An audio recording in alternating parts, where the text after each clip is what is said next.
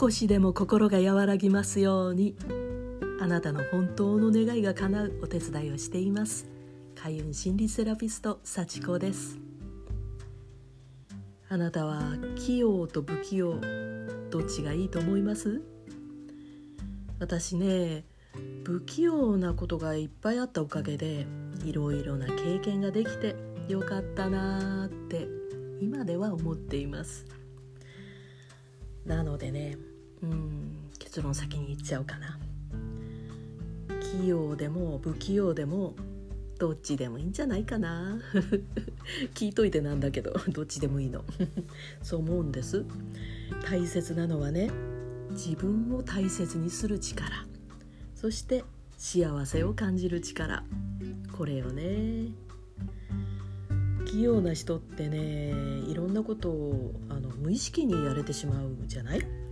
だからこう意識しないまんまやれてしまった部分っていっぱいあると思うんだけど私は不器用だったからこそ意識できたプロセスってたくさんあったなって思っています。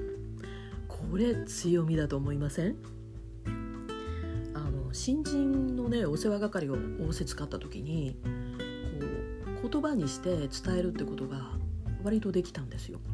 あのどこで引っかかるかっていうこともなんとなくわかるし。だって自分がたくさんそうやって引っかかって経験したしね。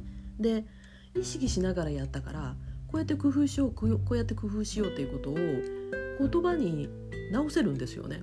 なんか知らないうちにできちゃったんだもんっていうのをなかなか言葉で伝えにくいじゃないですか。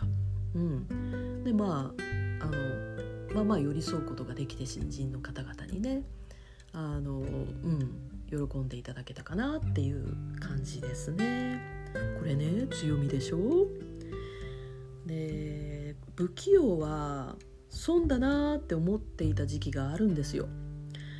これね違うわよ。不器用には不器用なりの努力。そして器用な人には器用な人なりの努力ってものがあるんだなってね。こう俯瞰してようやく見れるようになった最近だとねそういうことが分かっちゃうわけですよね。みんなねそれぞれの場所で生きてるんだなって感じです。人にはねそれぞれのペースというものがあってそれが個性というものなんですよね。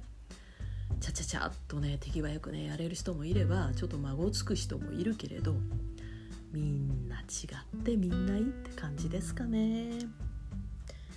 というわけでもう一度言いますね。不器用と器用幸せかどうかは関係ない。どっちでもいいんじゃないかな。っていうかねもしかしたらね器用だっていうのもねそれすら思い込みかもしれませんよね。なんか何度もやってみたら案外これ割とうまくできるじゃないっていうのに出会うかもしれませんしね。うん、でねあのなのであの大事なことは幸せを感じる力。自分を大切にする力。この力をね育てていきましょうよって。あなたは大丈夫だから。私は強く訴えたい。だって私不器用かなってずっと思っていたけれどなんか今幸せだもん。はい。ということで器用だろうが不器用だろうがあなた今日もちょっとは肩の力が入っていませんでしたか？あそうでもなかった？はいまあ何でもいいや。はいちょっと肩に力を入れてはい上げてストンと落とす。もう一度肩に少しだけ力を入れて上げてストンと落とす。できました？肩の上げ下げ運動。ちょっとは力がいるんだかな？今日も頑張れましたね。最後まで聞いてくださってありがとう。幸子がお送りいたしました。ではまたね。